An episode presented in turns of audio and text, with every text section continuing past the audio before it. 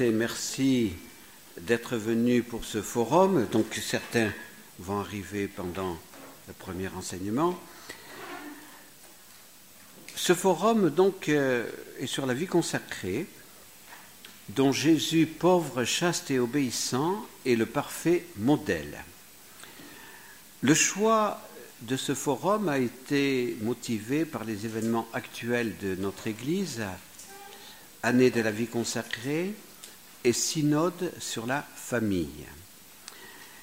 Plus j'avançais dans la préparation de ce forum, et plus je ressentais comme un appel intérieur à parler de Jésus. J'ai écrit dans le communiqué de la semaine dernière pourquoi le thème de cette année aurait-il moins d'attrait que les thèmes de nos derniers forums de sens? Parler de Jésus et présenter notre Seigneur comme parfait modèle pour tous les hommes, est-ce vraiment non adapté à notre temps? Nous ne le pensons pas, bien évidemment.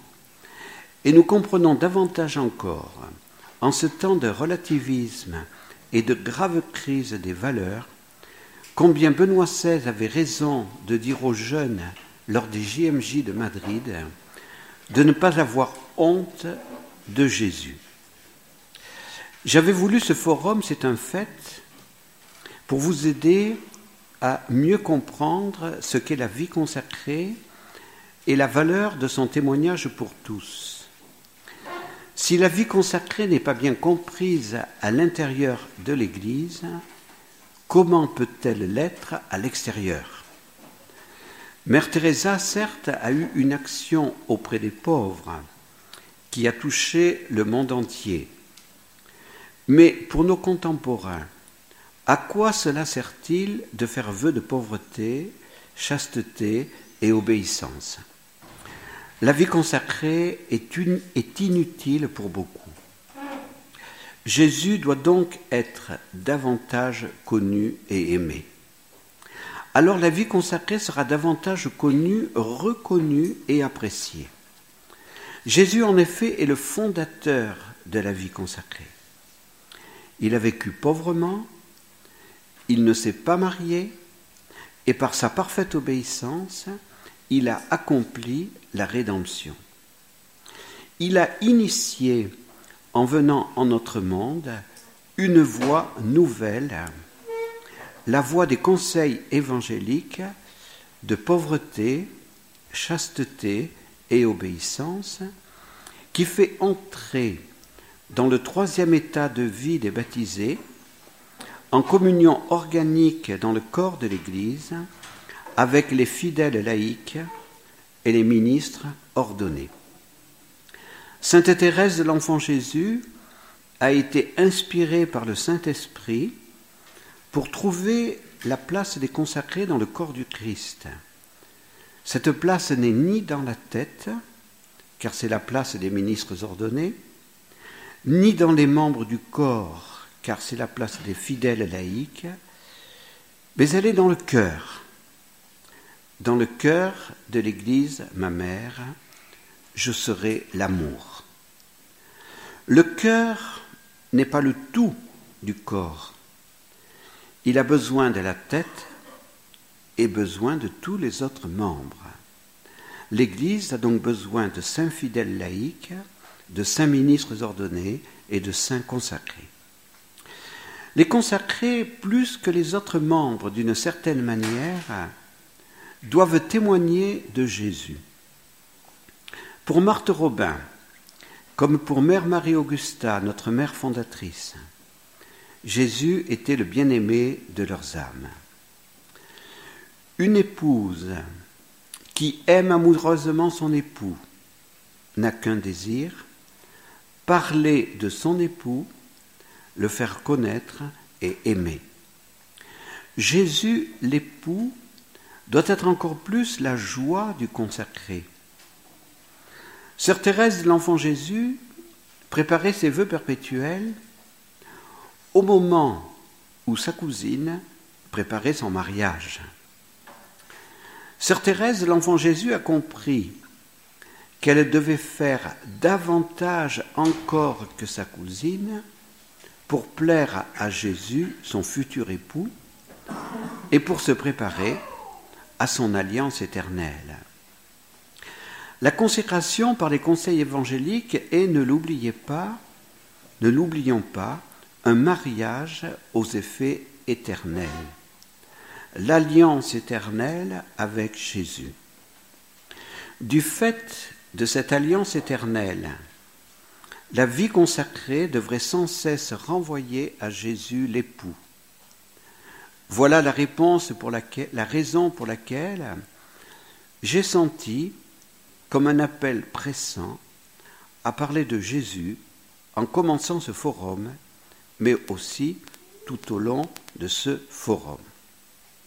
Pourquoi en notre France actuellement, les fidèles laïcs, les consacrés et les prêtres ont-ils si peur de parler de Jésus? Aurions-nous honte de notre Seigneur? Après les attentats du 7 janvier 2015, beaucoup de Français, sans avoir exercé beaucoup de discernement, ont arboré l'affichette Je suis Charlie. Je sais que parmi nous, il y en a qui n'ont pas arboré cette affichette. Combien de baptisés français aujourd'hui oseraient-ils arborer l'affichette Je suis Jésus Cette dernière expression ne serait pas juste d'ailleurs. Aucun baptisé ne peut dire Je suis Jésus, car Jésus est unique. Mais tout baptisé peut et doit dire Je suis chrétien, je suis du Christ. Saint Augustin, après Saint Léon le Grand, disait aux baptisés Réjouissez-vous, vous êtes Christ. Donc, je peux dire Je suis Nous condamnons fermement, c'est évident, les attentats du 7 janvier et le terrorisme islamiste, car il faut dire les choses par leur nom. Nous avons sonné le glas, comme les évêques de France l'ont demandé, et nous avons prié pour les victimes et les responsables de ces attentats. Mais nous n'avons pas dit, et nous ne dirons pas, je suis Charlie. La France n'est pas Charlie, Charlie n'est pas la France. L'esprit de Charlie n'est pas le vrai remède du vivre ensemble dans la paix en France et en Europe. Existe-t-il un remède? Notre pape François, le 3 octobre 2014, avant de se rendre à Strasbourg et avant de donner un discours très important, au Conseil euh, de l'Europe et au Parlement européen. Mais le discours euh, euh, a été tout de suite mis dans les archives et on n'en parle plus. Eh bien, notre pape a dit ceci à des évêques européens. C'est comme si l'Europe avait aujourd'hui une maladie, une blessure. Et sa plus grande ressource, c'est la personne de Jésus. Europe, reviens à Jésus. Reviens à ce Jésus dont tu as dit qu'il n'était pas dans tes racines. Voilà le travail des pasteurs. Prêcher Jésus là où se trouvent ses blessures. Mais ce sont de grosses blessures. Prêchez Jésus, et je vous demande ceci, n'ayez pas honte d'annoncer Jésus-Christ ressuscité qui nous a tous rachetés et que le Seigneur ne nous réprimande pas, comme il réprimandait les deux villes dans l'évangile de Luc. Le Seigneur veut nous sauver, j'y crois, moi. Notre mission, c'est cela, prêcher Jésus-Christ sans honte. Et lui est disposé à ouvrir les portes de son cœur. Parce que c'est surtout dans la miséricorde et dans le pardon qu'il manifeste sa toute-puissance allons de l'avant dans la prédication, n'ayons pas honte. Il y a de nombreuses manières de prêcher, mais à l'Europe mère, ou plutôt à notre grand-mère l'Europe, ou à l'Europe blessée, il n'y a que Jésus-Christ qui puisse dire aujourd'hui une parole de salut, il n'y a que lui qui puisse ouvrir une porte de sortie. Cet appel de notre Saint-Père m'a conforté dans ce désir de vous parler de Jésus, de le faire mieux connaître et mieux aimer. Notre pape François, comme Benoît XVI, a utilisé le mot honte. On peut avoir honte de Jésus, honte de l'Évangile, honte de l'Église. Mais quels chrétiens sommes-nous à ce moment-là? Parler de Jésus, est-ce vraiment politiquement incorrect? L'année dernière, nous avons parlé de la séparation des pouvoirs temporels et spirituels. Nous vous encourageons à reprendre les diverses interventions de notre forum, car ils sont importants. L'État français est laïque, c'est un fait. Mais la France n'est pas laïque. Elle est composée de croyants et d'incroyants, de civils, de prêtres, de religieux. Nos gouvernants doivent, c'est évident, respecter les principes de la laïcité. Leurs compétences, en effet, ne concernent que le temporel et non le spirituel. Ils doivent donc respecter la liberté de religion et la liberté de, de conscience de chaque concitoyen et permettre le vivre ensemble de croyants et d'incroyants dans le respect de la liberté de chacun. Les croyants n'ont pas à imposer leur religion à leurs compatriotes, mais témoigner de Jésus et proposer l'Évangile n'ont rien d'intolérant. Jésus est vrai homme, tout en étant vrai Dieu. Il est fils d'Adam, il est fils d'Abraham, il est fils de David, il appartient à l'histoire de l'humanité. Il est le frère de tous les hommes et de toutes les femmes.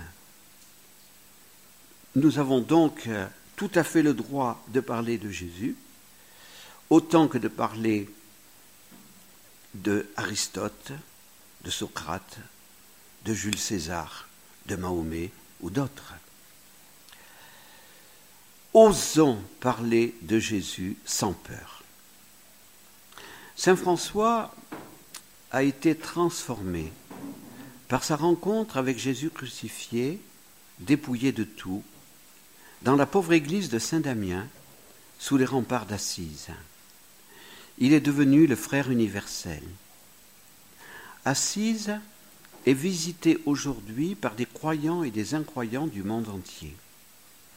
En ce temps de crise économique, de culture du déchet et du rebut, Jésus et la pauvreté évangélique peuvent conquérir de nouveau François.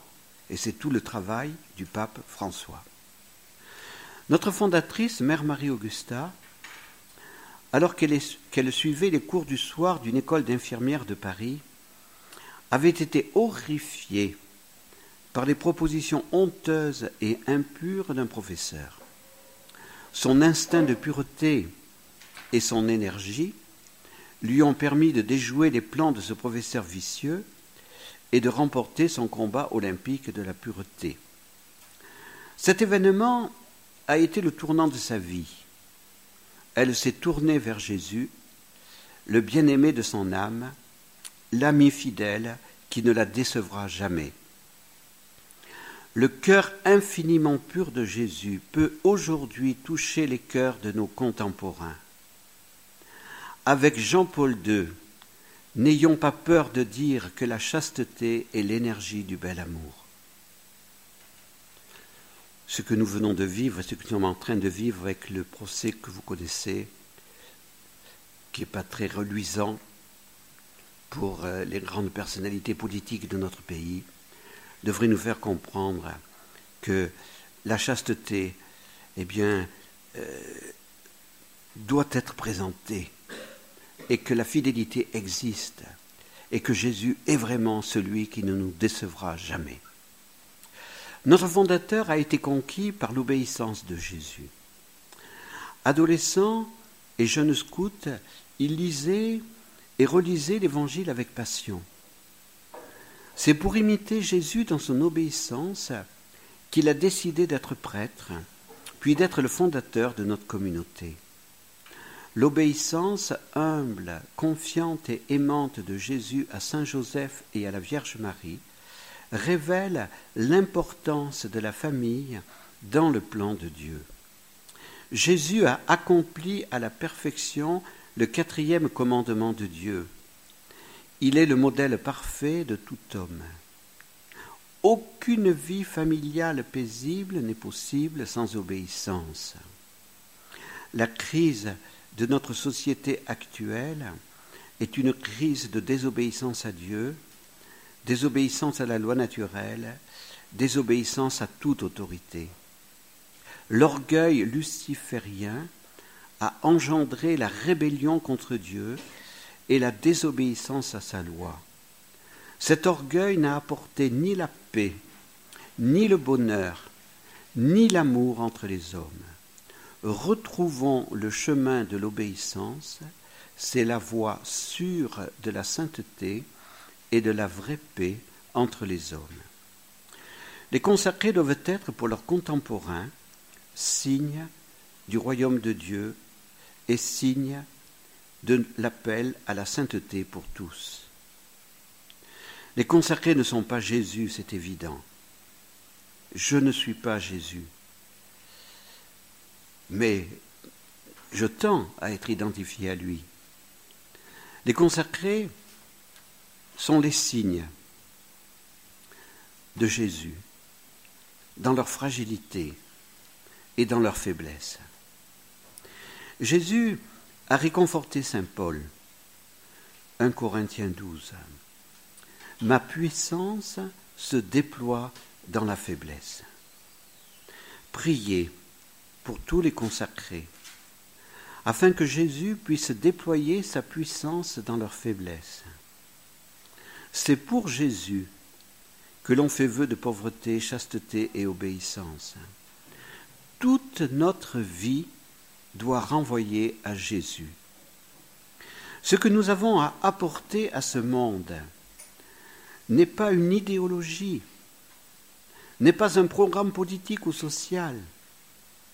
Nous ne sommes pas une nouvelle ONG, mais nous devons apporter Jésus. Nous ne sommes ni des héros, ni des champions de la sainteté. Nous sommes des pauvres qui avons besoin de la grâce de Jésus. C'est lui qui nous sanctifie sans cesse, c'est lui qui nous fait grandir, c'est lui qui nous communique sa joie. Notre vie, c'est Jésus. Voilà ce que nous devons dire au monde.